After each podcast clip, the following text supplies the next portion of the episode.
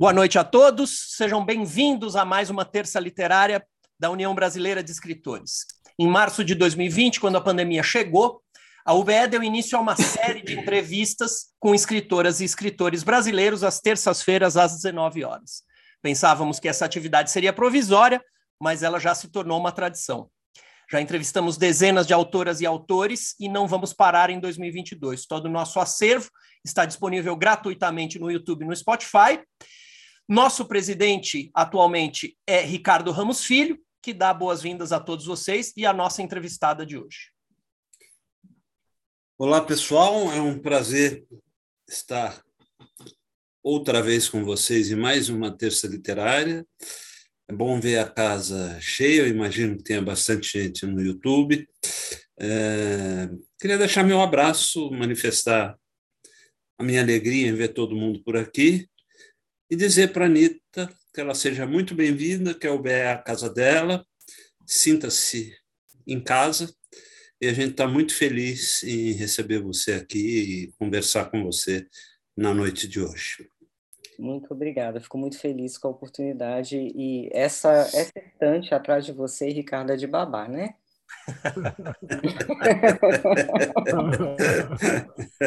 Legal. Esse foi, esse foi meu enteado que fez para mim. É, é um presente muito legal. O vice-presidente da UBR, Ricardo Fernandes, também dá boa noite a todos vocês.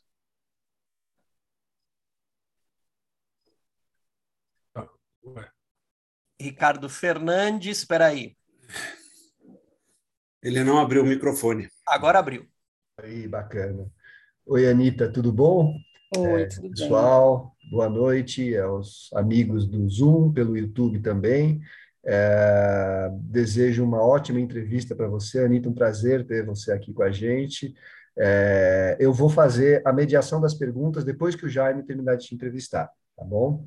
É, tanto do YouTube como do aqui pelo Zoom. Perfeito. Boa entrevista para vocês todos. Obrigado.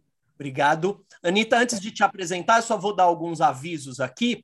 O primeiro deles é que o prêmio Jucapato, concedido anualmente pela União Brasileira de Escritores, já começou a sua fase de indicações do público.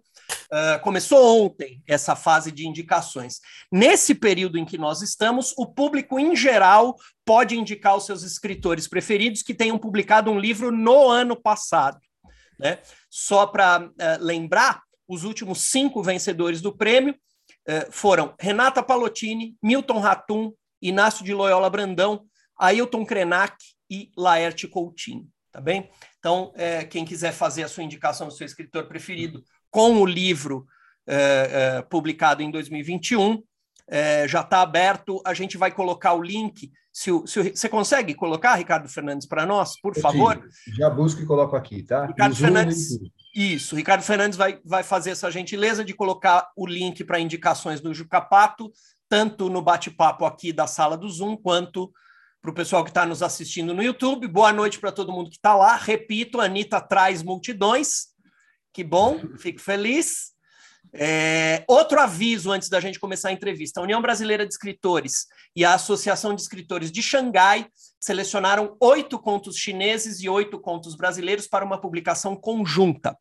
Esses 16 contos, nas versões mandarim em português, poderão ser lidos em e-books gratuitos uh, que serão distribuídos pelas plataformas virtuais da UBE e da União dos Escritores de Xangai no Brasil e na China.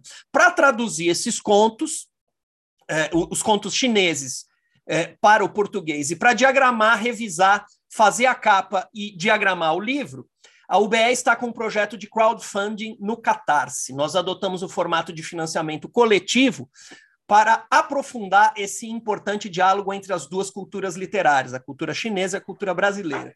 Por isso, nós temos pedido nas nossas redes, para todo mundo que puder, colaborar com o livro de contos Brasil-China da UBE. É, o Ricardo Fernandes, se puder também, por gentileza, é, é, coloca para nós o link para o nosso projeto, por favor. Agora sim, vou apresentar a nossa, nossa convidada de hoje, que é a Anitta Deac. Eu estou pronunciando corretamente, Anitta? É Deac, né? Perfeito, é, isso, isso mesmo.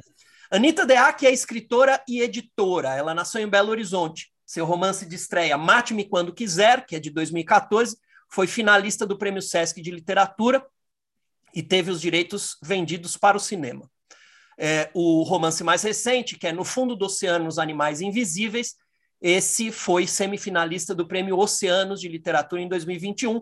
Ricardo está mostrando. Fa fala alguma coisa, Ricardo, para aparecer a tua tela no, no, no YouTube? Você fechou? Espera aí que eu abro para você. Só, só ativar o teu. Pronto. Estou mostrando aqui o, o, livro da Anitta. Esse é um livro no... muito bom, recomendo, leiam, comprem, leiam. Esse é o No Fundo do Oceano, Os Animais Invisíveis. Qual que é a editora, Anitta? Informatório. É, é do nosso querido Marcelo Nocelli. Exatamente. Nesse mesmo ano de 2021, a Anitta foi indicada ao troféu Jucapato, nosso Jucapato. No, no ano passado, ela foi indicada ao troféu Jucapato como intelectual do ano. Ela também é professora de escrita criativa, ministrou aulas no curso livre de preparação do escritor da Casa das Rosas, na Casa Mário de Andrade e no Sesc Ipiranga. Seja muito bem-vinda, Anitta. Muito bom ter muito você obrigado. por aqui. Estamos muito felizes. Seu entrevistador é o Jaime. Boa noite, Jaime. Seja bem-vindo. A gente faz assim, cerca de até mais ou menos 19h45, 19h50. O Jaime faz as perguntas e depois a gente abre para algumas perguntas do público. Boa entrevista, Jaime. Um grande abraço. Obrigado, Rogério. Boa noite a todos. Especial boa noite para você, Anitta. Você não sabe o prazer imenso que é poder ter essa conversa com você depois de ser seu leitor e admirador. Uh, a gente sempre começa as entrevistas da, da Terça Literária com uma pergunta básica para cada autor, que é assim: como é que você começou a ler e como é que surgiram e quando, em que momento surgiram seus, o seu, surgiu o seu interesse pelos livros? Quer dizer, como é que isso aconteceu na sua vida, lá na sua terra infância? Eu fui criada pela minha tia, né? E aí, quando ela tentou me matricular na escola, é, na pré-escola, a professora falou que eu era disléxica e que eu ia ter muita dificuldade para ler. Começou aí. E a minha tia sempre foi uma grande leitora, ela acabou me alfabetizando muito rápido em casa, antes de eu entrar na escola. E a minha tia também era uma pessoa muito excêntrica, então ela começou a colocar livros na minha mão adultos. Então eu comecei a ler do Zíbia Gaspareto, olha isso. muito pitoresco, né? Incrível. Ela me levava para um centro espírita lá no Rio de Janeiro, e aí era um centro espírita gigantesco, que demorava assim, umas três horas para você ser atendido. E aí, imagina uma criança, né? Não podia ficar correndo, brincando ali, que ela tinha medo de eu me perder e tal. Ela colocava os livros da Zíbia na minha mão. Então, muito cedo eu descobri a palavra obsessor, essas palavras todas, e, e, e não compreendia tudo, evidentemente, mas foi uma, uma jornada interessante e pitoresca, meu início. Você, você, uh, você é de Minas Gerais. De, onde, onde uh, você é de Minas Gerais? De que lugar? Eu nasci em BH. Ah, em Belo Horizonte. E quando e como, o que, que te levou a decidir ser escritora? Essa é uma decisão tardia, uma decisão uh, logo juvenil? Como é que foi isso? Eu acho, sem saber, é, que foi uma decisão infantil. Assim, logo que eu aprendi a ler e comecei a escrever, é, eu comecei a fazer diários quando criança. E cartas, escrevia cartas para o meu irmão mais novo. Eu tenho algumas dessas cartas aqui, Aí, como eu já estava lendo a Zíbia, eu já pegava umas palavras e jogava nas cartas, então tem umas palavras muito esquisitas. Eu lembro do início da carta para o meu irmão, que chama Ricardo também, que eu escrevo assim: Ricardo, tive uma súbita intenção de te escrever. Isso eu tinha uns sete anos, assim, uma, uma coisa meio maluca, né? E eu acho que eu cresci numa casa muito inspiradora. A minha tia também tinha uns quadros, e tem um quadro que eu tenho na minha casa hoje, que é de tapeçaria, que tem uma cena. Então, tem pessoas sentadas na mesa, sendo servidos, tem uma pessoa tocando um banjo, algo parecido. E eu lembro que eu ficava olhando aquele quadro e pensando: qual a história dessas pessoas? É, quem é essa mulher que está vindo servir alguma coisa? O que, que esses personagens estão conversando? Então, eu comecei a inventar muito cedo. E como eu fui criado como filha única, é, a minha diversão era ficar falando muitas vezes sozinha pela casa, inventando coisas. Então essa coisa da inventividade, ela foi muito incentivada desde a minha infância, né? Então, eu acho que a decisão consciente, ela veio quando eu resolvo abandonar o jornalismo, que eu fui jornalista durante muito tempo. Você é formado eu ia virar... O Jaime, eu ia virar o Jason Blair, sabe aquele repórter que inventa coisa? eu tinha que sair do jornalismo. Eu estava tão de saco cheio dessa coisa de ser jornalista tem que fazer a matéria, você fecha uma tese, tem que fechar tudo, né? Uma definição ali. Falei, gente, que saco, eu podia escrever a frase tão mais interessante aqui nesse depoimento. E eu tinha realmente uma vontade. Então eu falei, eu preciso largar o jornalismo, não vai dar certo isso aí.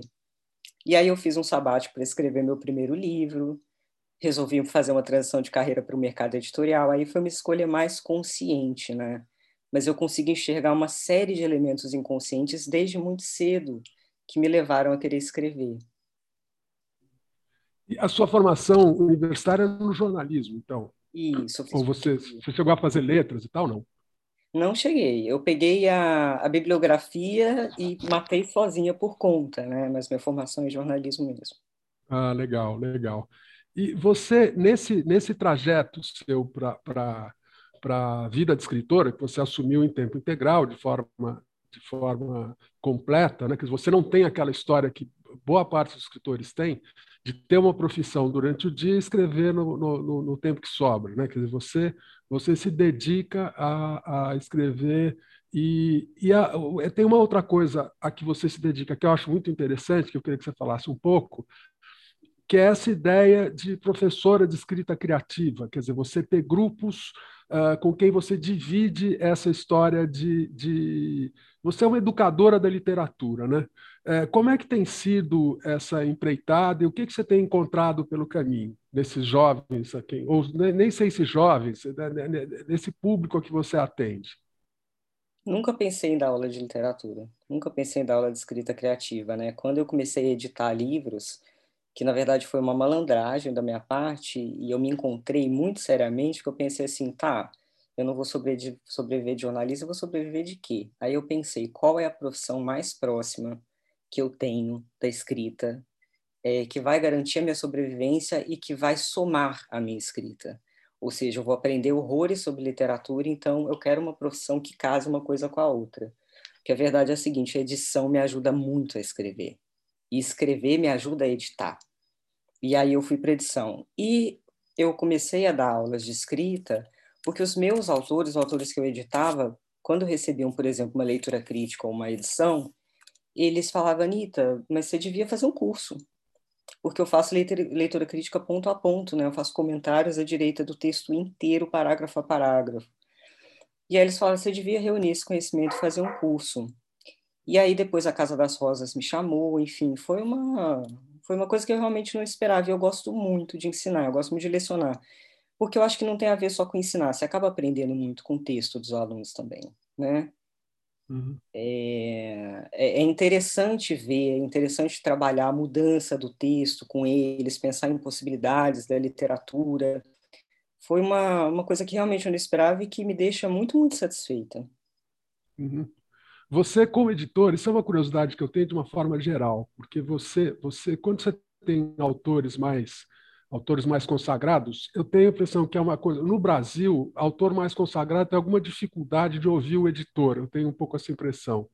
Aquela coisa que o editor americano tem de chegar e falar assim: corta o capítulo 12 e troca da ordem do 9 e do 10, quer dizer, o autor vai lá e faz é, por mais que ele seja best-seller. Então, eu tenho a impressão que tem alguma dificuldade é, nessa relação uh, aqui no Brasil. Você, em algum momento, sentiu essa dificuldade ou isso é fácil para você?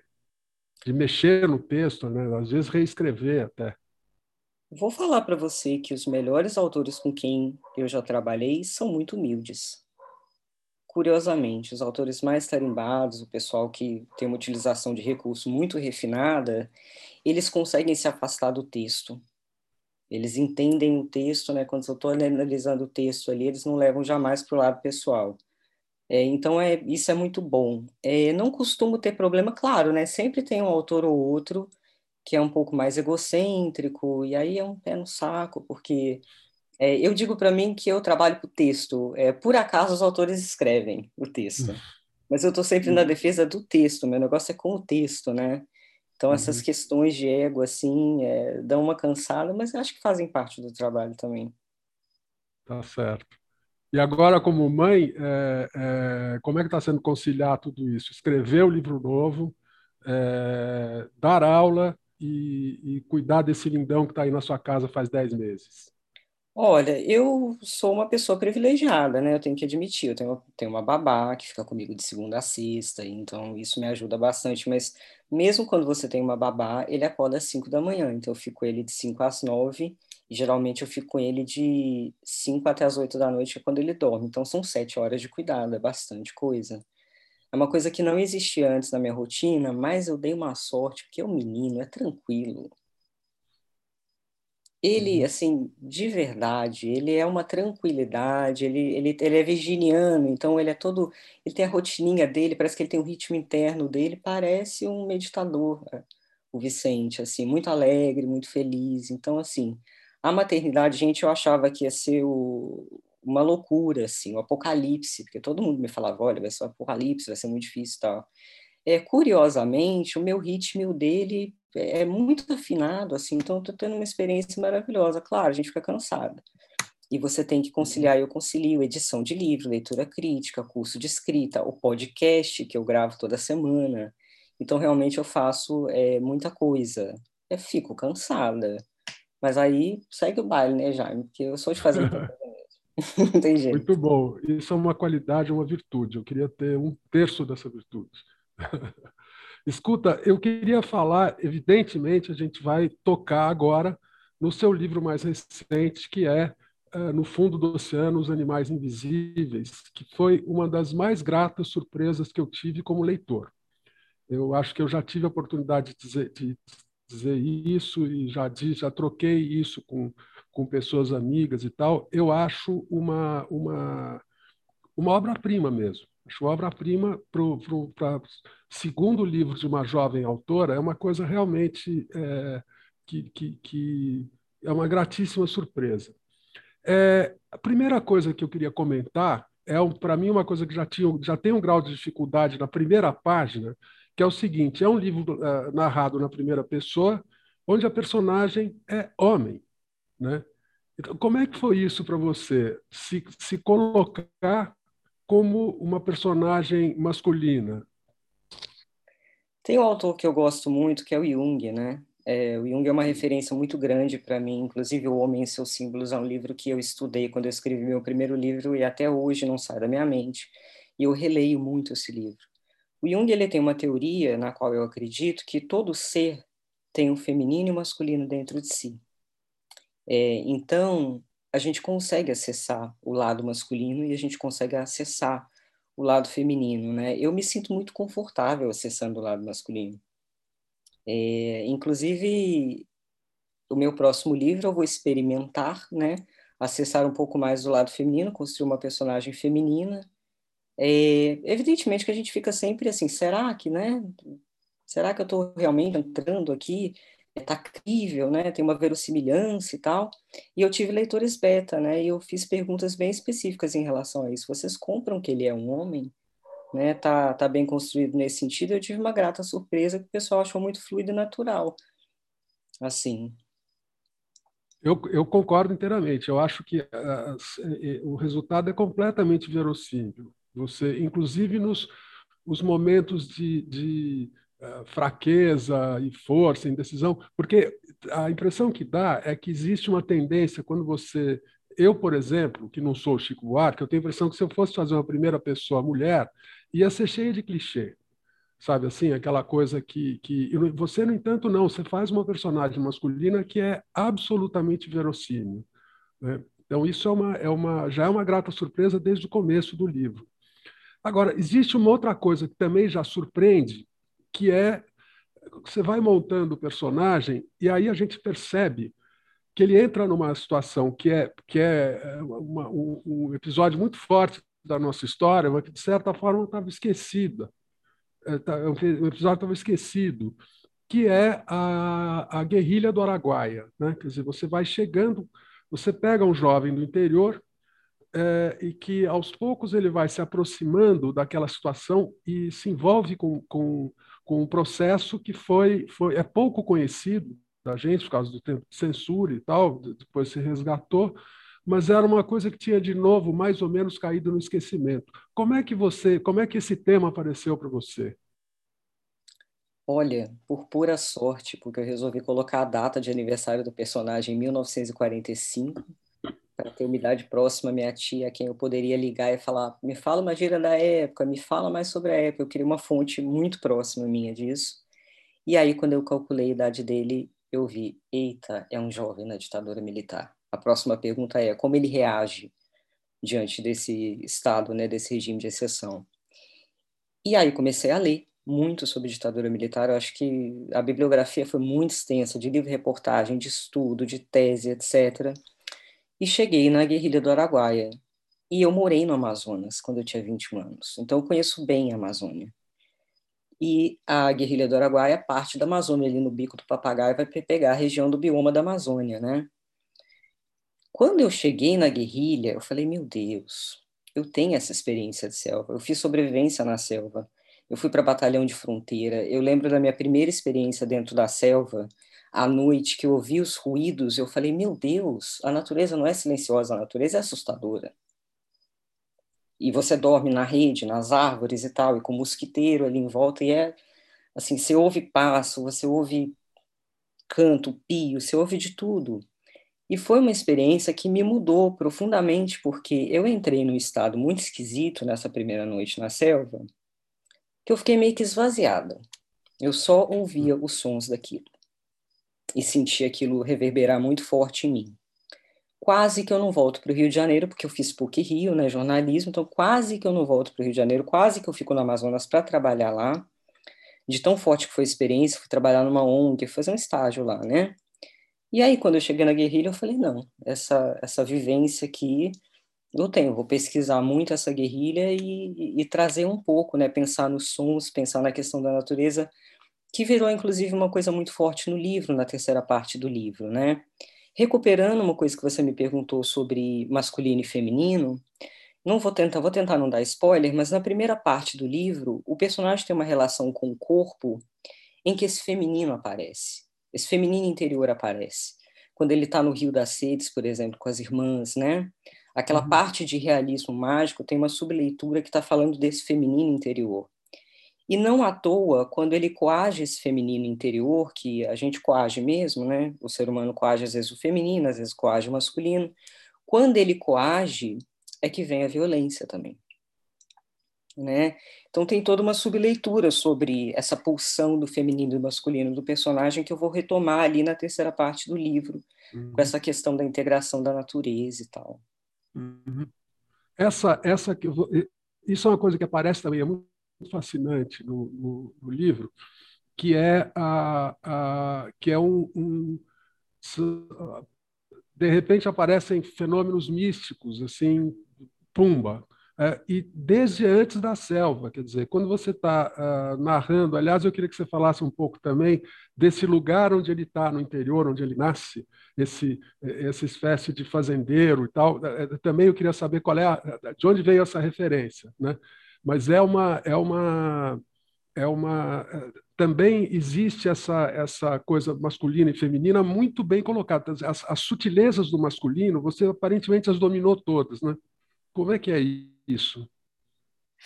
Bem, é, começando por ordem e progresso, né, que é a cidade fictícia do interior. Uhum. É, eu, eu vivi em várias cidades de Minas antes dos cinco anos, não tenho memória, mas eu acho que a gente vive antes da memória, a gente é marcado antes da memória, tem coisas que ficam na gente sem que a gente tenha consciência exata delas, e eu acho que não foi à toa. Eu escolhi uma, uma cidade rural, né, de ordem e progresso, o pai do personagem fazendeiro, meu pai é engenheiro agrônomo, né? Trabalha com a terra também. Então isso deve ter vindo para mim de alguma forma daí. Em relação às cenas que você está falando do tratamento fantástico, eu acho que tem a ver com aquelas cenas em que eu estou conjugando, por exemplo, passado, presente e futuro, né? Então o personagem está em ordem progresso e de repente entra uma cena da faculdade no mesmo parágrafo, quer dizer, as uhum. coisas se entrelaçam. Uhum. É, eu tinha muita vontade de fazer um tratamento do tempo é, psicológico, colocar o tempo psicológico do personagem em evidência por meio da construção de cena. Porque o que, que acontece no tempo psicológico? Né? Eu sempre falo isso para os alunos que isso é legal para a construção de personagem. A gente acha que a gente vive o presente. a gente não vive o presente. A gente vive o presente, o passado e o futuro na questão da expectativa. A gente tem camadas. Toda vez que a gente olha para as coisas, a gente não olha para as coisas pela primeira vez. Tem um outro filósofo, eu chamo ele de filósofo, que eu gosto muito, que é um autor de cabeceira, que é o Krishnamurti. Ele fala que a gente não vê as coisas de maneira nua. Se você olha para um chicote, você teve experiência com chicote, é o chicote do passado que é projetado no chicote que você está vendo agora. É, então, o tempo psicológico, eu quis colocar na cena do personagem toda toda essa superposição de passado, presente também de futuro.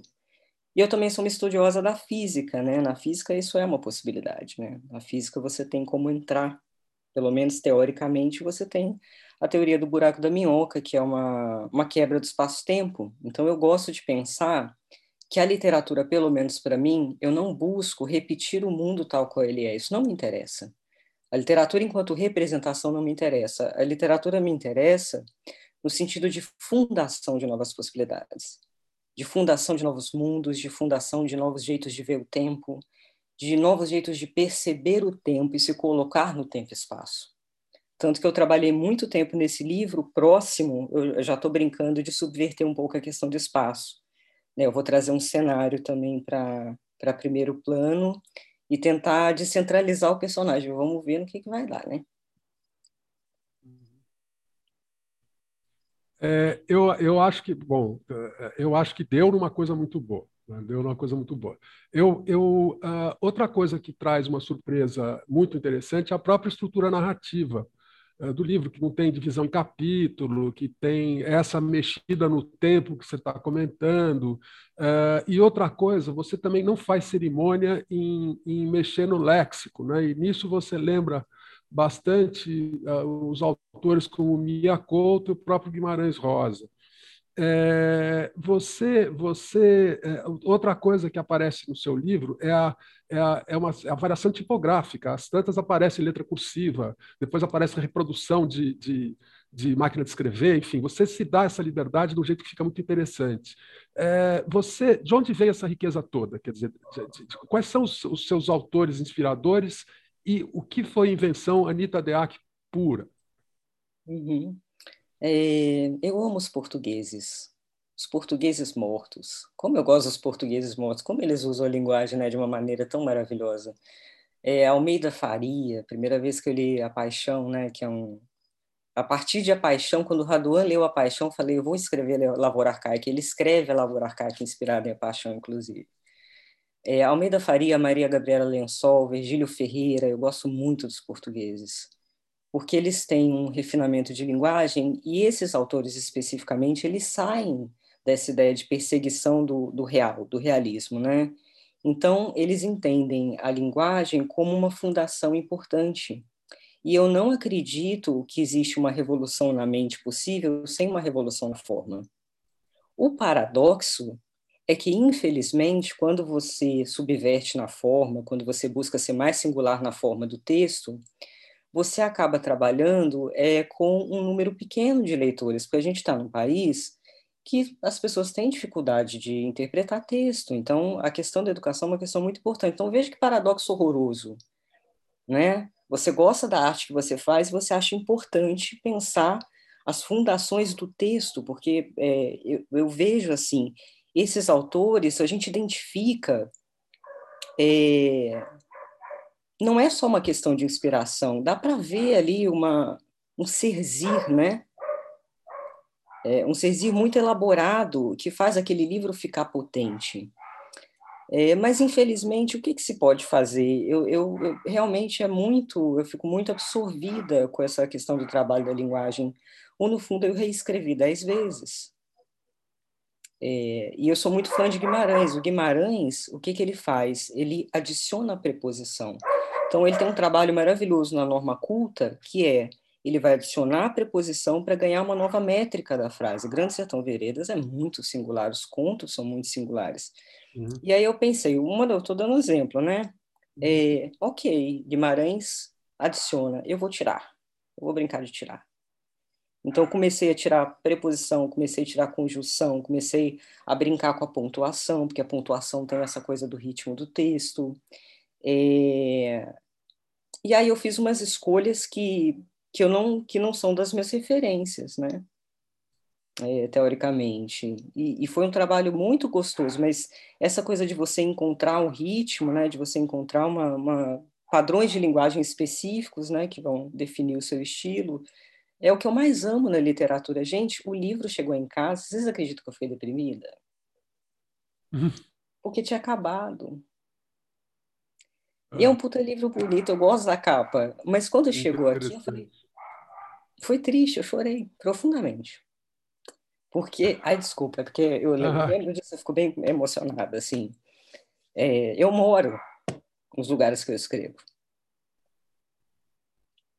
Então é esquisito, porque eu tenho a impressão que meu próximo livro, meu próximo, meu próximo, é quase como se eles fossem despedidas de mim mesmo. Porque eu vou me deixando, sabe? Eu vou morando e eu vou me despedindo. Espero ficar muito velho e escrever muitos. Ter essa energia. Né? Você terá, certamente você terá. Anitta, uma coisa que você tocou aí e que me, que me de uma certa maneira, me me ocupa uma boa parte do pensamento é essa história da, da que muita gente tem reserva de tratar nisso, tem um certo constrangimento de tratar disso, que é o que eu chamaria, podemos até botar entre aspas, eu acho que devemos, de empobrecimento da língua. Né? E que não é um fenômeno só do português, é um fenômeno contemporâneo, mas no português do Brasil a gente nota isso com muita clareza. Eu me lembro de uma professora na Letras que dizia com todas as letras. Olha, num, futuro não muito distante, a gente só vai ter uh, dois tempos verbais. A primeira duas pessoas na, na, na, conjugação de um verbo, a primeira e as outras, né? Então, uma coisa assim, eu sou, tu é, ele é, nós é, seis é e nós é. Isso é uma coisa que tem, isso se reveste de uma situação que parece ser muito uma, uma coisa que traz preconceito, mas na verdade é uma coisa que permeia do alto à base da sociedade isso, né? Quer dizer, você tem uma coisa que é muito clara, que você está, futuro do pretérito é um tempo que está em extinção, né? É, você tem o próprio o próprio modo subjuntivo é uma coisa que está em extinção. Eu já vi gente de, de é, diretor de agências de publicidade assim, quer que eu faço, né? É uma coisa que a gente tem essa, essa esse encolhimento. Como é que é praticar a sutileza da literatura com um repertório que, de uma certa maneira, se, se perde a própria sutileza, quer dizer, que está na riqueza das, das, da, da, dos modos verbais, do vocabulário, etc. Como é que é isso para você? Como é que você vê esse fenômeno, se, se é que você vê a coisa dessa forma? Estudar literatura dá um trabalho desgraçado, né? Eu acho triste o empobrecimento da língua, porque, assim, a questão, você está falando dos tempos verbais, né? É, uma das minhas grandes referências foi um amigo querido que faleceu no ano passado, é o Vicente Francesinha. A gente tinha muitos papos sobre isso. Inclusive, é um autor que eu abordo nos meus cursos e a minha literatura conversa muito com a dele. Escolha de tempo verbal tem a ver com construção de personagem. Né? O Vicente Francesinha, por exemplo, ele vai usar o futuro do subjuntivo para colocar o personagem dele em hipótese. Então, em Orcês de Espanto, é, o personagem dele viesse vindo assim, você não sabe se ele veio ou se ele não veio. É muito mais profundo e filosófico um bom uso de tempo verbal, porque você vai estabelecer, às vezes, uma fronteira mais ampla para o teu personagem. Você vai aproximar o leitor do seu personagem. Então, tem a ver com tratamento de tempo, mas não apenas, porque o tratamento, a escolha do uso verbal para a gente falar eu fui ou eu vou, tem a ver com a nossa lida do dia a dia, que é um jeito muito restrito de, de pensar né, o tempo verbal. Na literatura, as possibilidades são gigantescas. É, então, se você não vai a fundo nisso, assim como se você não quer ir a fundo na linguagem, e, e tudo bem também, porque cada um tem seu caminho, né?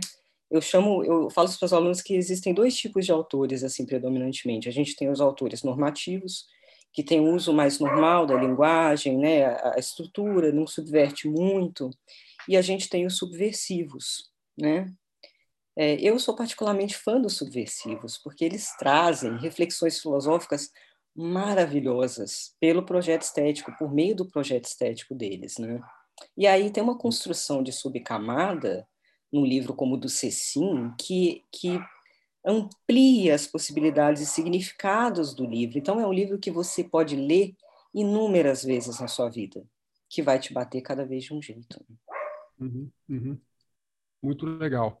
É, Anitta, você, você já passou por outros formatos, como poesia, conto, crônica, ensaio, relato histórico? Você, você, você já andou por esses outros lados da, do ofício de escrever? Andei. Quando eu era criança, eu escrevia poesia, né? além das cartas e dos diários. Então, começo pela poesia, na verdade. É, conto, eu gosto de relacionamento longo com personagem. Eu tenho seis contos só. É, geralmente, quando eu me apaixono por um personagem, acaba que ele começa a virar o início de livro. Eu já eu tenho alguns livros de gaveta também, mas eu sempre escolho um para trabalhar. Não consigo trabalhar Sim. em vários ao mesmo tempo, né? Eu, e meu coração é romancista, não tem jeito. Legal. Você, você, é, é, o que que você lê hoje? Duas coisas importantes assim. O, que influenciou a tua leitura? Quer dizer, a gente já viu por onde você começou, que é uma coisa muito interessante, Gaspareto na infância, tal, não sei o quê. Aí assim, o que influenciou a tua leitura, a, a, a tua literatura, a tua escrita e o que você lê hoje, né? que provavelmente vai influenciar o que você vai escrever daqui a 10 anos. Sim. Eu estou relendo. Hoje em dia eu releio muito mais do que eu leio.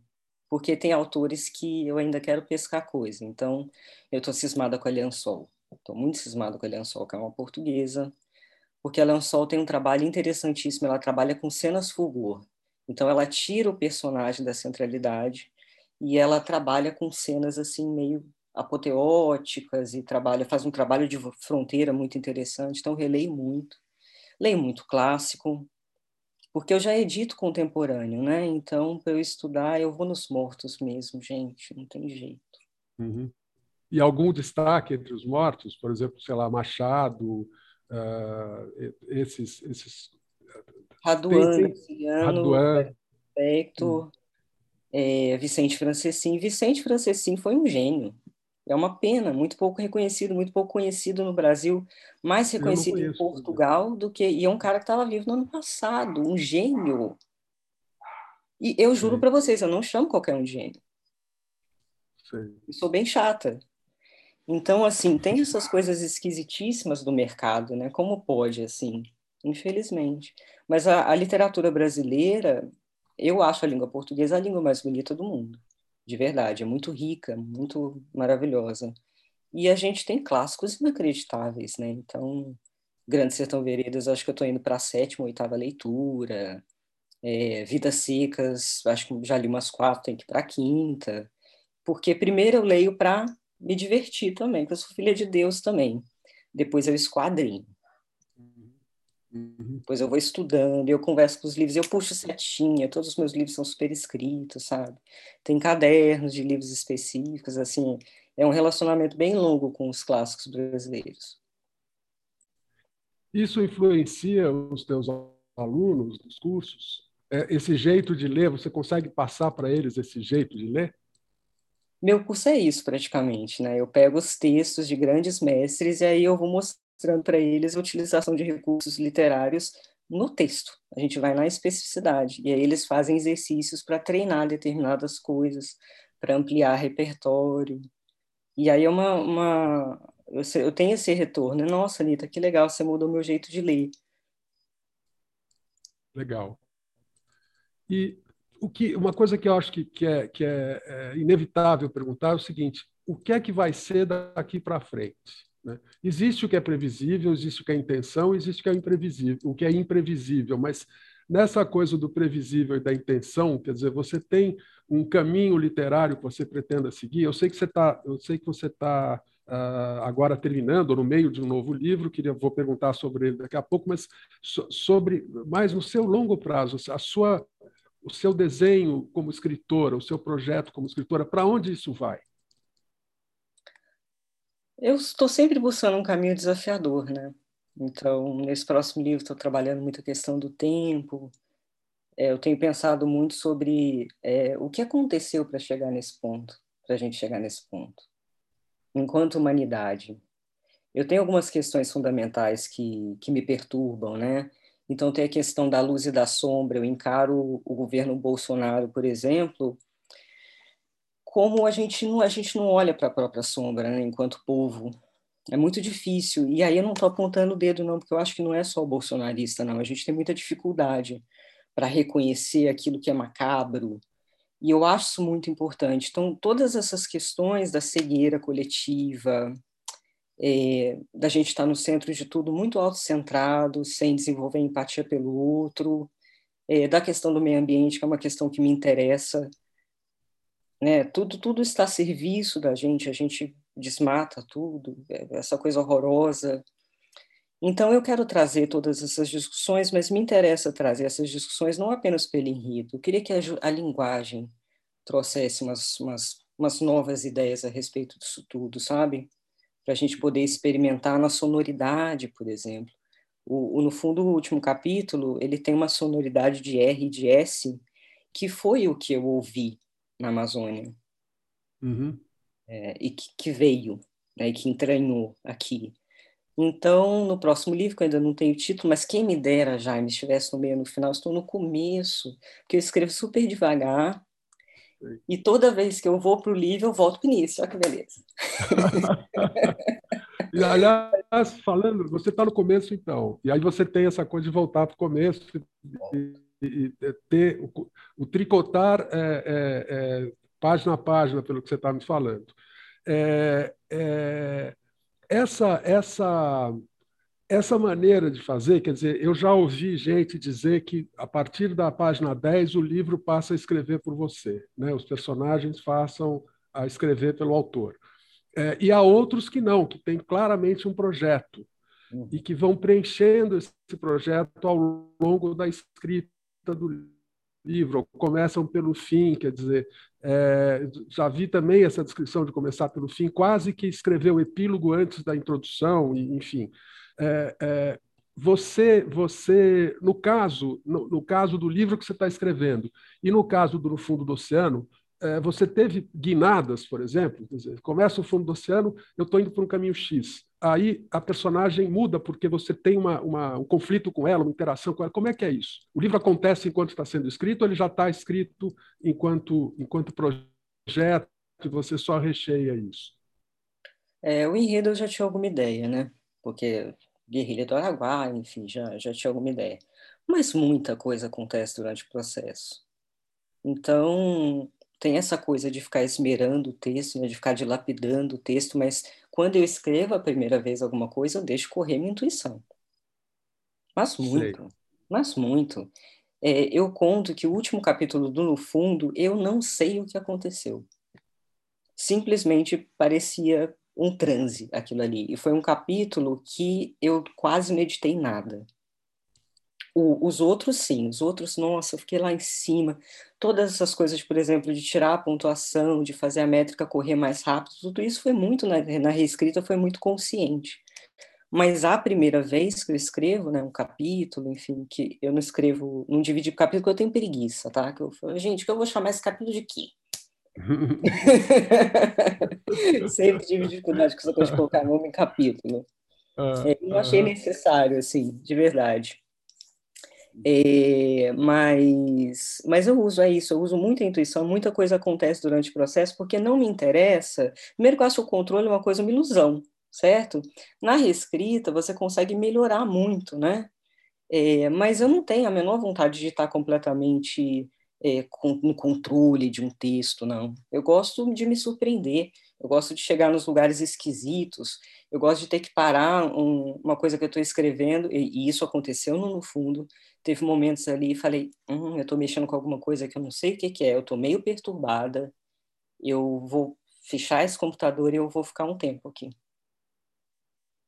Esperando Sim. isso assentar, sabe? Então, isso acontece muito comigo no processo criativo é, eu trabalho também não só com a racionalidade, tem coisas que eu sinto que estão sendo trabalhadas em algum outro lugar, interno, inconsciente, sei lá, e eu só sinto que eu preciso dar um tempo.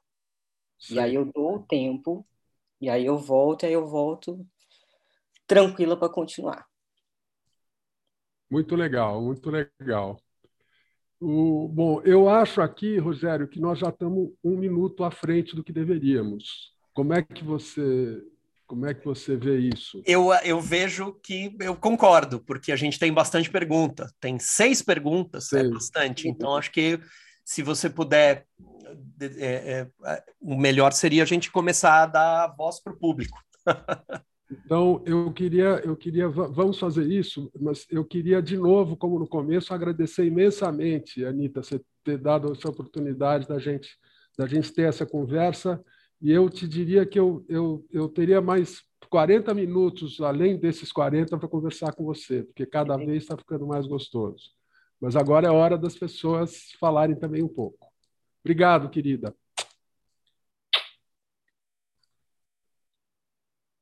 Agora. Obrigado, Jaime. É, obrigado, Rogério. Escuta, Anitta, é, eu me emocionei quando você falou que quando você quase chorou dizendo que você sente saudades, não sei se foi esse o termo dos seus livros, que você sente falta dos seus livros. Muito bonito isso, viu? E tem muitos comentários aqui também, muito elogiosos a você. Eu vou procurar ler alguns, tem muitas perguntas também. Você bombou no YouTube hoje, e bombou aqui no Zoom também. Né? Tem muita gente te acompanhando por lá. Eu vou ler alguns comentários de lá, Aí eu passo para as perguntas daqui e depois volto para o YouTube para fazer algumas perguntas. Tem muito mais do que seis perguntas, viu? Mas eu vou procurar selecionar, porque senão a gente sai daqui meia-noite. Para mim, e acho que para a maioria é muito bom, mas também com você não é muito justo, né? Deixa eu ver. Eu, Vicente, com o Thiago, já até colocou para dormir, tá? Então tá tudo certo. Ah, já está dormindo? Então vamos até meia-noite, tá? Só um minutinho. Olha, tem muita gente aqui, tá? Eu não vou ler na ordem, mas eu li alguns comentários muito bonitos. Davi Vilmar, inclusive, está falando, viu, Anitta? Essa entrevista com você é uma masterclass em literatura, sem dúvida, uma das melhores entrevistas da UBE. Olha que elogio bacana. É, tem aqui muita gente, a Má Aguilar, que é a Galaxy do J7 agora, ela está assistindo a gente pelo YouTube, manda um abraço, manda um beijo, um coraçãozinho. O Renato está sempre com a gente também, manda boa noite, da Vilmar. É, deixa eu ver quem mais aqui. É, o Remo Cruz te manda um coraçãozinho, a Meire também está sempre com a gente. A Alemota te dá boa noite. Uh, o Fernando Dezenen, que inclusive tem uma pergunta, é, dá, um, dá boa noite para você e para todos aqui.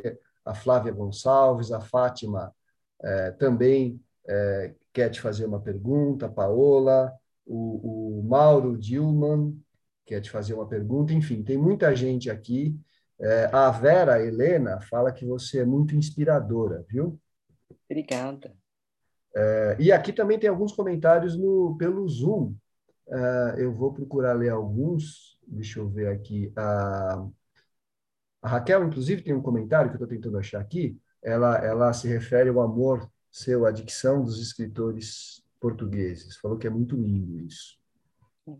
E, e a Tatiana diz aqui que morar nos lugares que escrevemos, que lindo, faz um comentário aqui. E aí eu passo para a pergunta, para a primeira pergunta que a gente tem, do Ricardo Ramos Filho. Xará, está com você.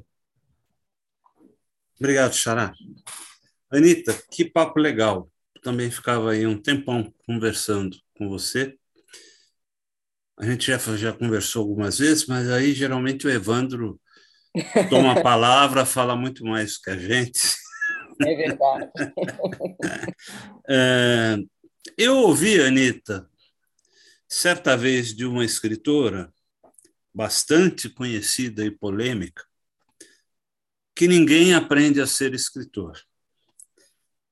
Eu discordo, até porque eu, como você, também sou professora, também dou as minhas aulas de escrita criativa, tenho meus alunos, eu acredito que o escritor possa ser formado. Mas às vezes eu fico meio em dúvida. Né? Você acha que é possível ensinarmos alguém a ser um grande escritor? Mais relevante mesmo, um escritor de primeira categoria? É, como que é isso para você? Eu acho que um grande escritor tem, tem duas pontas importantes, né? Ele pode aprender muita coisa, ele pode exercitar muita coisa. mas tem um lado que também não tem a ver só com exercício, que tem um lado que tem sim a ver com visão de mundo, é, com inspiração, é, com, com olhar, né? Porque o olhar sobre as coisas, é, isso eu não consigo ensinar para um aluno. Eu consigo ensinar técnica literária, eu consigo explicar, olha, em vez de entregar um personagem, você pode ir nessa forma aqui, dá para fazer isso, isso, isso. Eu consigo pensar em milhões de possibilidades. Mas eu acho que um grande, grande autor também tem a ver com a lente, a maneira com que ele olha. A, a, que aí pode vir da infância dele, pode vir de tantos fatores né, que não tem a ver com técnica. Então, eu acho que é um misto. Né? Eu diria que, que dá, sim, para ajudar a formar é, um ótimo escritor. Agora, um, um grande escritor, um mestre, Aí depende de outras coisas também. Concordo. É. Concordo. Obrigado, Anitta. Imagina. Eu precisava ouvir isso de você. Antônio Carlos, você quer abrir seu microfone para fazer a pergunta? Boa noite, Anitta. Eu estou encantado. Vou ler seu livro. Nunca li você. Oba. Realmente, eu acho que essa entrevista está sendo masterclass. É, é um comentário. Eu escrevi um conto uh, com uma narradora feminina. Uhum. Aí um amigo meu, psiquiatra, falou que aquela mulher não existe, a que eu, a que eu criei. Eu acho que desde que ela está no meu conto, ela existe. O que você acha? Existe, com certeza. não é? Porque o ser humano é inverossímil, é surpreendente, não é? Então, não existe modelos para falar de mulher e de homem. Né? Exato, concordo plenamente. Existe, sim.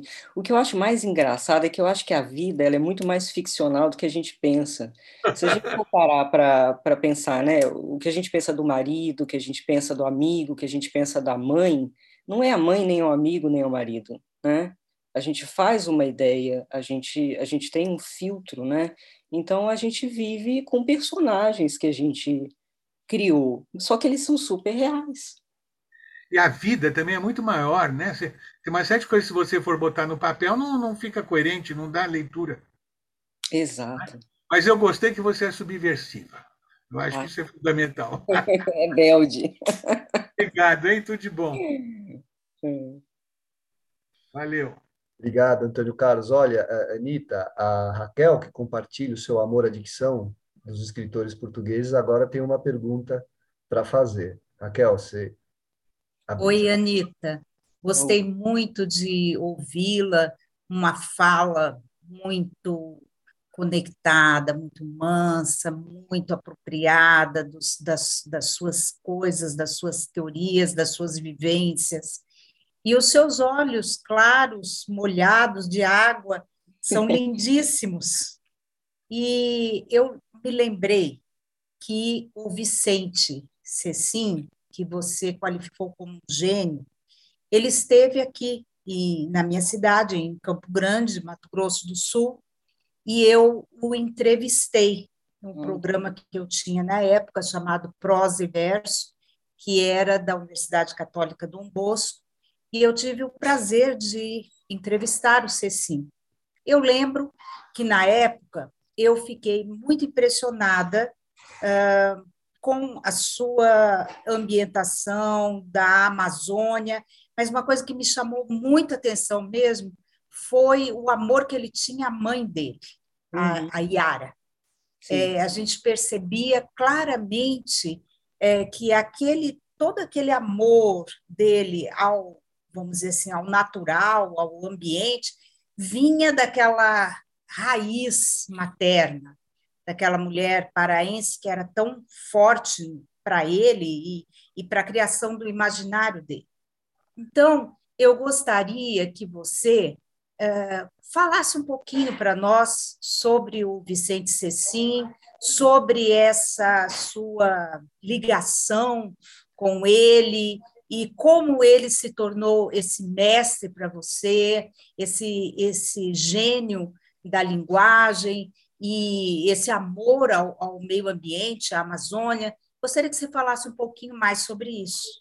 Eu vou até recuperar uma coisa. O nome do meu filho, Vicente, inclusive, é homenagem ao Vicente Francescini, tanto que que eu gostava dele.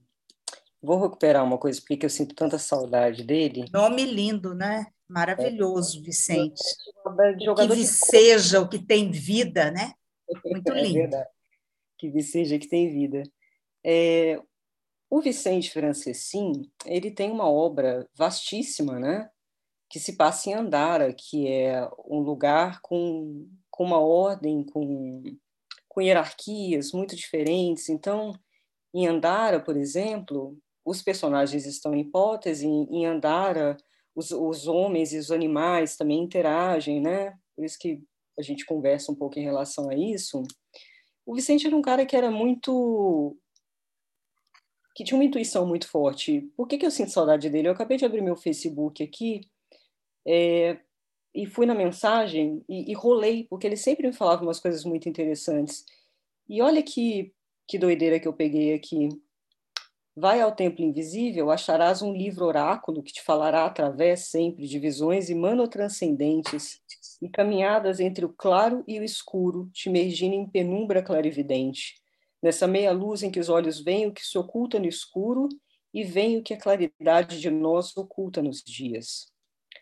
Ouvi agora epíteto aqui. Ele terá sido tu, Anita, quando escravo do mundo, sei, despertar o si que se é, Anita, trazê-lo à tona, rena renascer o naufragado. É, não é todo dia que você, né, que você tem uma pessoa que fala umas coisas maravilhosas dessa para você, então eu sinto uma saudade imensa, porque a, a fala dele era uma fala muito profunda. Ele conseguia olhar e ver tantas outras coisas, ter uma intuição e falar tantas coisas assim é, interessantes que me provocavam muita reflexão. É, os livros dele são universos dos quais você não sai com, é, sem estar contaminado. Né? Uma vez que você lê aquele livro, embarca na linguagem de Andara, na linguagem dele, é, você é batizado né, nas águas, na linguagem do Ceci. Então, eu acho ele um autor muito importante para ser estudado. Muito obrigada, Anitta. Valeu. Obrigado pela pergunta, Raquel. Anitta, eu vou ler algumas perguntas do YouTube. Né? Tá. Pode ser? Uh, a Fátima Salomé, ela gostaria que você falasse sobre o processo de criação dos seus personagens. E ela te agradece se você puder falar sobre isso. Uhum. Ó, em linhas gerais, é tem a questão da luz e da sombra, né? Então, os meus personagens, por exemplo, tiveram até poucos, graças a Deus, leitores, mas teve uma leitura que me surpreendeu, porque tem um determinado momento que o Pedro Naves faz uma coisa que não é legal, né? Lá no livro e tal, não vou falar o que para não dar spoiler. E, e aí ela vira para mim e fala assim: Mas você é uma mulher? Como é que você me coloca essa cena de violência? Como é que você é, permite que isso aconteça. E aí eu volto àquela questão que eu falei anteriormente. É, só se assusta com a violência do mundo quem não é capaz de reconhecer em si mesmo um grau de violência semelhante e possível. Então, todos os meus personagens, eles vão ter um lado sombrio, né? Quer eles saibam disso ou não, porque isso é outro ponto da minha construção de personagem. O que eu sei do personagem é uma coisa, o que ele sabe sobre si mesmo pode ser outra coisa. Eu posso brincar com isso, dependendo do narrador que eu escolho, então, eu vou pensando em camadas. Muita coisa me surge é, quando eu vou me relacionando com esse personagem ao longo do livro, é, mas algumas coisas eu vou pensando, assim, questão da luz, questão da sombra, o tratamento do masculino, o tratamento do feminino, é, quem é esse personagem para ele mesmo, quem é esse personagem para quem ele convive, né, para tentar formar um mosaico mais amplo, né, não ficar aquele personagem rígido, porque quando a construção ela é muito sim, é, simplória, por exemplo, você faz só uma listinha, né? Ah, então meu personagem, aí você escolhe cinco características, então o que você pensa do seu personagem vai ser exatamente o que seu personagem é no livro, né? Você não se pergunta, e ele? Ele acha isso dele mesmo? Você não complexifica, né? Quando você faz uma, uma construção assim, né, só baseada nisso, o que, que acontece? Seu personagem tem movimento. Porque são essas camadas e essas luzes e essas sombras em contraste em vários pontos do livro que formam um movimento é, e o personagem vívido, aí ele se torna vívido, né? Então eu vou construindo em camada, eu, eu construo como se fosse um quadro em que eu dou demão, depois eu venho aqui, depois eu dou outra, né? Então, é uma superposição na construção de personagem. Porque eu volto, como eu volto para o início, né, para reescrever, eu estou sempre voltando, sempre voltando, eu adiciono cena, eu vou colocando camada, eu pinto, é como se eu pintasse mesmo, vou jogar uma tinta ali, vou escurecer aqui, agora eu vou deixar mais clara essa parte. É, e por meio dessas, dessas luzes e sombras dos personagens, você amplia as possibilidades de, do livro também, né? Sim. É.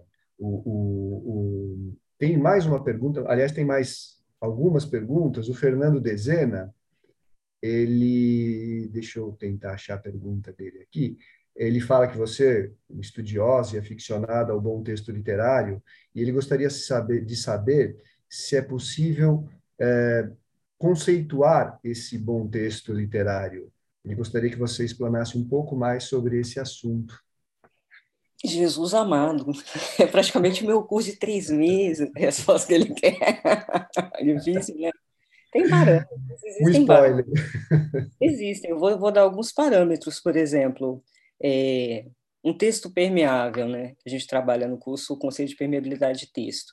Um texto permeável é aquele que tem construções frasais que permitem ao leitor a levar a interpretação para lugares diferentes, né? Grande Sertão tem várias partes assim. Cortázar faz isso, né? Então ele constrói é, plurissignificativos alguns dos contos deles, os axolotls, por exemplo. E esse é um parâmetro, por exemplo, para a riqueza de um texto. Porque tem texto que é fechado na primeira camada. Vou dar um exemplo bobão. Eu estava triste aquele dia. Se não tem camada, e, e, se fecha nisso, o leitor tem que comprar isso, eu estava triste naquele dia, e o livro inteiro é entrega pura e absoluta, e, e não tem o por trás da frase está em primeira camada. Então, o jeito como você constrói o texto, você começa a brincar. Então, de repente, eu estava triste aquele dia. Se você constrói mais à frente uma cena, hum, tá contando que estava triste, mas na verdade tem outra coisa por trás aí. Então você tem que chamar o leitor para participar com você, para ele construir o livro junto com você, tecer hipóteses a respeito do seu livro. E como você faz isso? É no texto. Isso é um parâmetro, na minha opinião, de boa literatura. Aquela literatura é, que, que é só que o, que enredo aquilo ali e está fechado e não tem subcamada, evidentemente que eu não acho isso tão bom quanto cortar os, os axolotls, que tem pelo menos cinco interpretações possíveis é, do meu estudo, né, de outras tantas pessoas, quando as outras interpretações não existem para aquele conto, né? É, esse é um parâmetro. Outro parâmetro é avanço do estado da arte, evidentemente. A gente tem autores que, que trouxeram uma novidade para a literatura, trouxeram uma proposição estética para a literatura. Por mais que eu goste da Joana das Couves, e que eu goste do livro dela, eu não posso achar que o livro dela é tão importante ou tão bom quanto um livro de um precursor. Né? A gente não, não pode negar a importância de Cervantes, que, que fala: olha, vou zoar o romance de cavalaria, e aqui temos uma nova possibilidade. Né? Vou experimentar a linguagem, vou. Não, romance pode ser isso aqui também. É, evidentemente, cada um vai ter seus parâmetros particulares. Né? Os meus parâmetros estão muito ligados ao uso de recurso literário. E uma coisa eu digo: você não precisa usar um milhão de recursos literários para ter um livro maravilhoso. A gente tem clássicos com uma, com uma utilização é, até modesta, mas que eles foram a fundo no que eles escolheram. E aí ficou incrível. É, então, eu, particularmente, como eu sou uma pessoa que, que gosta muito de estudar o texto, tenho parâmetros técnicos, né? É, e também de perceber essa intuição do autor, de perceber esse movimento, de perceber é, essa esquina desconhecida, né? Quando a gente lê um livro, a gente não espera aquela frase, a gente não espera aquela construção para onde vai aquele personagem. É, mas eu acho tudo muito pessoal. Acho que eu não sei, eu nunca discuto sobre. Eu posso falar por que, que eu acho um livro bom e dar meus argumentos, mas eu nunca entro muito nessa discussão, inclusive porque eu acho. É, eu não falo que Paulo Coelho não é literatura, eu não falo que livro comercial não é literatura. Texto é literatura, a gente, né, textos ficcionais são literatura, a gente tem parâmetros dependendo para diferir, né, pra... mas no fim das contas é uma bobagem, texto é texto, sempre vai ter o seu leitor, né? o, deixa eu ler mais uma pergunta aqui. Aliás, o, o, o Mauro Dilmo, né? É, é, te dá boa noite. É, ele faz algumas considerações aqui, algumas perguntas, inclusive. É, bom, vou ler a primeira pergunta dele, que eu acho que, que também é, serve para você responder outras, essa é a mais abrangente. Para além da, litera, da, da aprendizagem na, na, leitura literária, tá, deixa eu ler toda. É, é, para os escritores, o estudo gramatical é importante, não? Ele, essa é uma pergunta. Para além da aprendizagem da, na leitura literária, que permite recriar a língua. Então, ele está pedindo para você discutir sobre essa recriação na língua, acho que, é, sobre a qual você acabou de falar. Né? E ele emenda uma outra pergunta: quais os livros sobre escrita quais são os livros sobre escritas bons, sobre escrita bons, e quais não são? É uma outra pergunta dele. Tá. Livro de escrita criativa, sinceramente, não tem muitos bons, não. Livro mesmo, você encontra teses de mestrado interessante, mas se a gente for é, no que o pessoal mais lê, né, James Wood, Como Funciona a Ficção, tem um de Stephen Koch também, tem outro da Francine Prose, que é para ler como escritor, é, primeiro que não tem, não tem exemplo de literatura brasileira ali, né? então é concentrado em literatura norte-americana, um pouco nos russos, é, e não vai a fundo, não. Uma coisa mais generalista ali. Eu acho que o autor ele precisa fazer o próprio caminho de estudo, de verdade. É, precisa olhar para a frase, precisa tentar entender. Sabe por que isso tudo começou? É, quando eu comecei na edição, eu fiquei assustadíssima Primeiro, porque a minha chefe, na época, me deixou entrar como editora e eu não tinha experiência em literatura. Antes, no jornalismo, eu escrevia resenhas para o Jornal da Tarde sobre literatura, sobre livros. Aí o meu editor ficava puto comigo, porque eu escrevia sobre questões técnicas, que era que me interessava. E ele falou, Anitta, o leitor quer saber de enredo, Anitta. Vamos falar enredo. E essa foi uma coisa que eu sempre achei esquisitíssima. Eu falei, cara, mas enredo não é literatura que inclusive é uma coisa que é, não, não, se não é que enredo não seja literatura, mas você não pode chamar de, de literatura só o enredo, só abordar o enredo. Porque, né, se a gente pega a história, por exemplo, um cara se apaixonou perdidamente por uma mulher e segue ela pelas suas e etc. Pode ser um livro horroroso, pode ser o amor nos tempos do cólera. Trata-se de como se conta uma história. E aí que entra a palavra, o uso consciente da palavra, o uso né, preciso da palavra. Né? É, é isso que tem a ver com a literatura. E aí essa coisa da, da recriação da língua, o que, que aconteceu quando eu era editora, né? Só para fechar a ideia. Eu comecei a editar livro de ficção, comecei com não ficção, depois peguei ficção, e aí eu percebi que tinha um trecho de um autor meu que não estava fluido. Eu falei, cara, eu vou falar para ele que não está fluido, mas se eu falar para ele que não está fluido, o que ele vai fazer? Eu preciso identificar elementos que estão travando a fluidez dele. Aí eu comecei a ler que nem a louca. Pensa uma pessoa que lê uma página 30 vezes e fica a palavra para tá aqui, aqui, aqui. Aí eu comecei a brincar. Tá, se tira isso aqui, se tira isso aqui. Eu falei, olha, melhorou a fluidez desse texto aqui.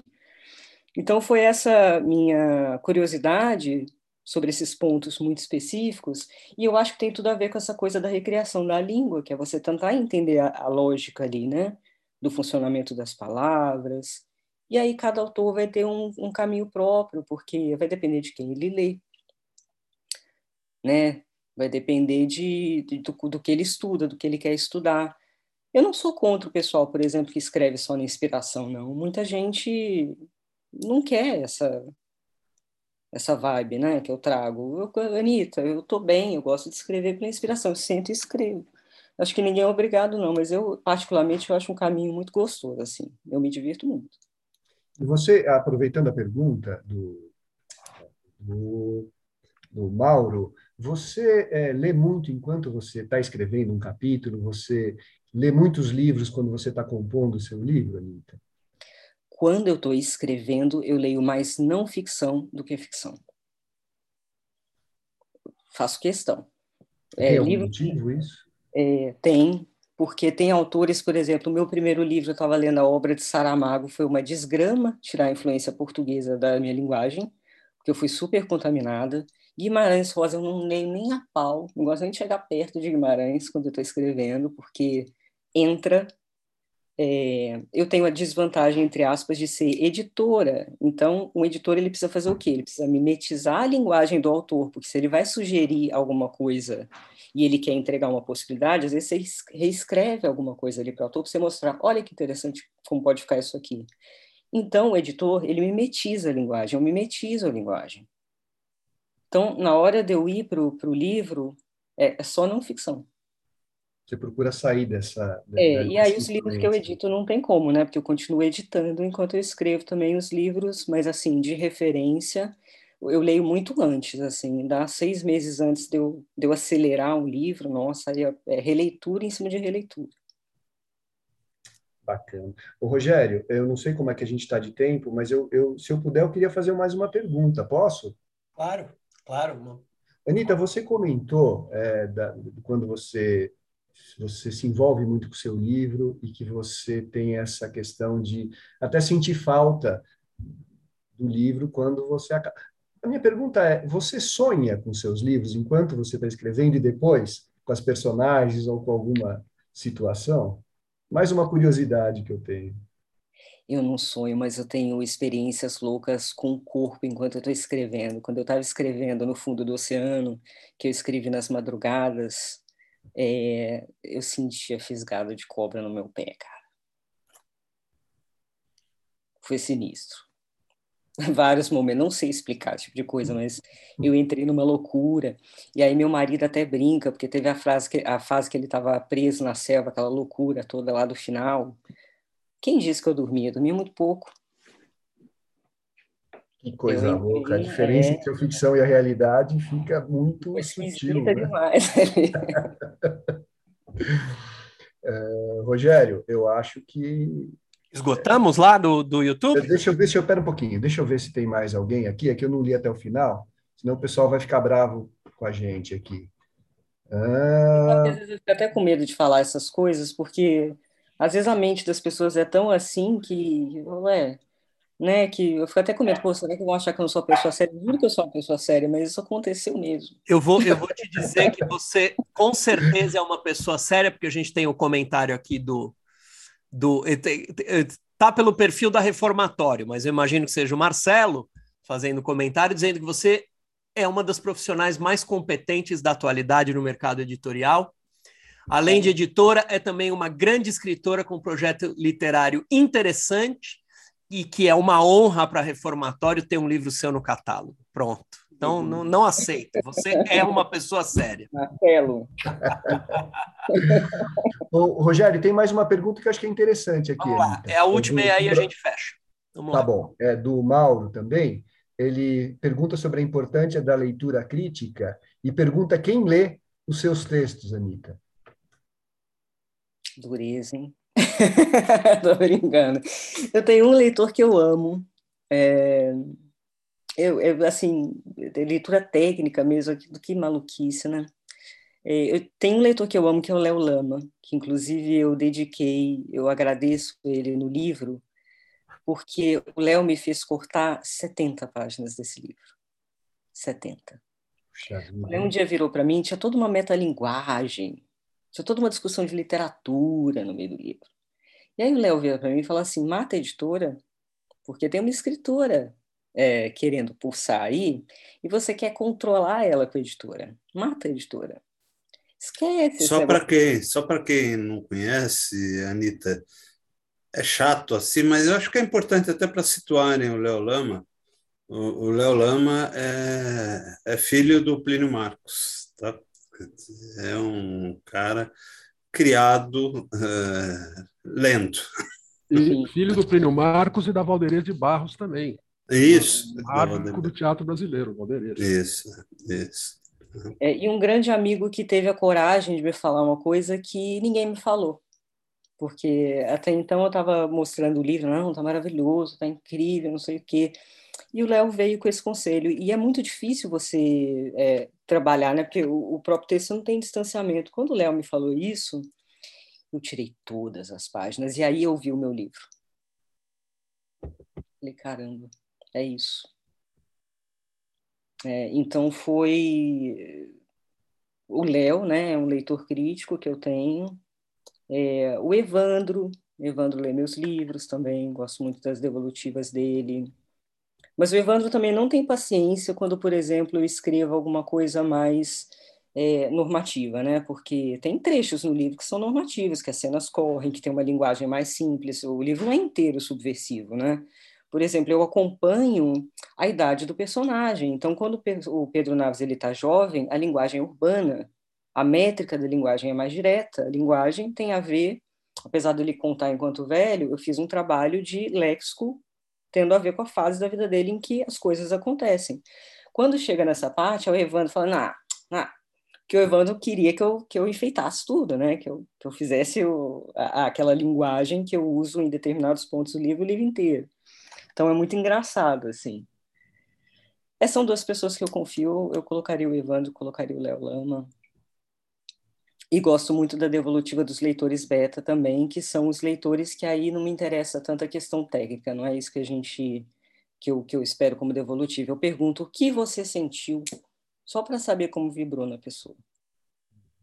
E aí é super gostoso, porque a gente de diferentes cidades, diferentes lugares do Brasil, cada um me conta uma coisa, é muito bom. Bacana, né? Ô, Rogério, eu acho que aqui é isso. Encerramos. Então, a gente se despede, costuma se despedir assim, Anitta. É, nessa ordem, vão se despedir de você.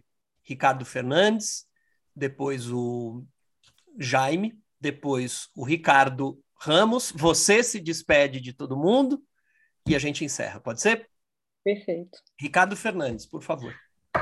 Anitta, adorei esse bate-papo, adorei poder falar com você. Até fiz uma pergunta aqui que eu nem esperava, tendo em vista tanta pergunta, tanta gente querendo participar aqui. Só tenho a te agradecer por essa entrevista deliciosa. Também agradecer aqui ao pessoal do, do Zoom e do YouTube. Pedir desculpa se eu não li alguns comentários, é que tinha muita gente, viu, Anitta? Você é muito famosa, trouxe muita gente para cá a gente se atrapalha na hora de ler, então não dá para ler tudo, viu? Mas agradecer a, a, todos aqui, aos amigos e de novo a você por essa entrevista tão gostosa. Muito obrigado. Obrigado, Ricardo. Jaime? Olha, eu, eu devo dizer o seguinte, que eu fiquei uh, muito contente e muito honrado de poder ter feito essa entrevista, porque é, é, é raro você descobrir um autor, uma autora, e poder trocar ideias a respeito desse, desse do, de um trabalho que você admira. E aqui a gente pôde fazer essa troca, que foi uma coisa muito boa. Então, eu agradeço não só a nossa OBE, mas profundamente a você, Anitta, profundamente mesmo. Um beijo grande para você. Obrigado, Jaime. Ricardo Ramos. É, Rogério, depois precisa falar o que nós vamos ter a semana Isso, que vem, né? É, é, Eu, eu esqueci, eu falo já já. Tá. É, é, Anitta, é, muito obrigado, foi uma delícia te ouvir. É, tenho certeza que todo mundo curtiu muito a entrevista. É, eu queria dizer isso, é que a gente aqui da UBF ficou muito contente de receber e que a UBE é a tua casa, as portas estão abertas sempre que você precisar, quiser vir aqui, a gente vai ter o máximo prazer em te encontrar. E obrigado e até uma próxima oportunidade e um beijo para todo mundo que esteve aqui presente. Anitta.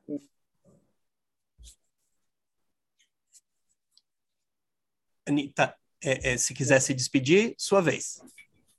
Bem, eu queria agradecer ao BE pela oportunidade. É, literatura é uma coisa que me, me mobiliza muito, então toda vez que eu posso falar disso, eu me sinto tão viva. Eu gosto muito de falar de literatura de verdade. É, dizer aos que não conhecem a UBE e que estão assistindo a gente que vale a pena conhecer o trabalho da UBE. A profissão de escritor é uma profissão que tem muitas discussões importantes e, e quem escreve, quem quer escrever, é, precisa se envolver nisso, precisa se inteirar disso. Então, agradeço vocês pelo trabalho maravilhoso que vocês fazem, é, tanto na frente né, da questão dos escritores, quanto também divulgando a literatura com as terças literárias agradecer as perguntas super inteligentes, o acolhimento, a abertura e dizer que foi uma delícia e que vocês podem contar comigo também, que estaremos juntos, se Deus quiser, mais vezes. Muito obrigado, Anitta. Só para avisar para todo mundo, muito rapidamente, Semana que vem a gente vai entrevistar o Rodrigo Lacerda, tá aí na tela de vocês, nosso último entrevistado do primeiro semestre. É, a gente deve ter algumas atividades é, é, nas primeiras semanas de julho, que ainda não estão completamente é, marcadas, agendadas, então a gente vai deixar para falar na semana que vem. Anitta, muito obrigado, foi uma grande alegria ter você aqui. E obrigado a todos que puderam nos assistir hoje ou que vão nos ouvir depois pelo YouTube, pelo Spotify. Até a próxima terça literária na semana que vem, dia 28, com o Rodrigo Lacerda. Até mais. Beijos para todo mundo aí. Até mais. Boa noite.